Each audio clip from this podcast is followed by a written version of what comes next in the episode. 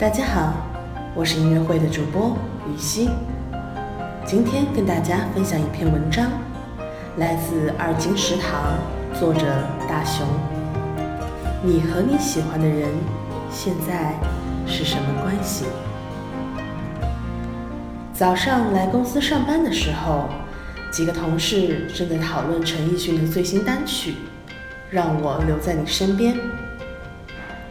熊大说：“我最喜欢的是里面那句‘让我留在你身边，都陪你度过’。”我瞟了他一眼，说道：“还不如那一句‘时间一直走，没有尽头，只有路口’。”我和熊大不太一样，他对爱情充满了憧憬，而我对爱情已经不抱有什么希望。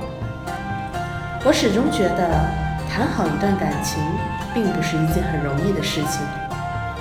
喜欢一个人，不说出来，你们不会在一起；说出来了，可能是一段美好的感情，也可能朋友都没得做。喜欢这件事情，让人勇敢又胆怯。你和你喜欢的那个人，现在是什么关系？石榴说。友达之上，恋人未满。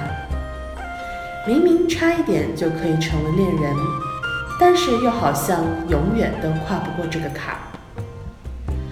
石榴陪尼克走出失恋的阴影，尼克很感激他，但他可能永远都不会知道，石榴其实一直以朋友的身份在默默地喜欢着他。有好几次，我怂恿着石榴去表白，但石榴说，总觉得还没有到时候。我也不知道对他到底是喜欢还是好感。其实我知道石榴内心在犹豫的，不是他到底喜不喜欢尼克，而是尼克到底喜不喜欢他。大半年之后，尼克交了新女友。石榴还是把自己对他的喜欢压在了心底。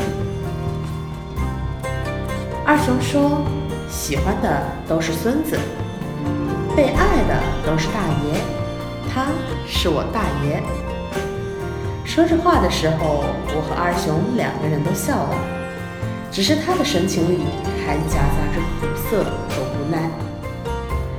我一直以为像二熊这样的人是不会被爱情所困扰的。但他却说，每个不想谈恋爱的人心里都住着一个不可能的人。我不敢轻易找他聊天，因为他给我的感觉就像是在打扰他。喜欢上一个不喜欢你的人，得到的回应只会让人心酸。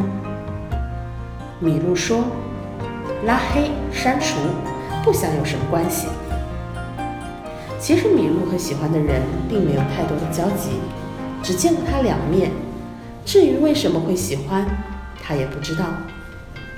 第一次见面的时候是在一次行业会议上，那时候他在台上演讲，米露在下面听着。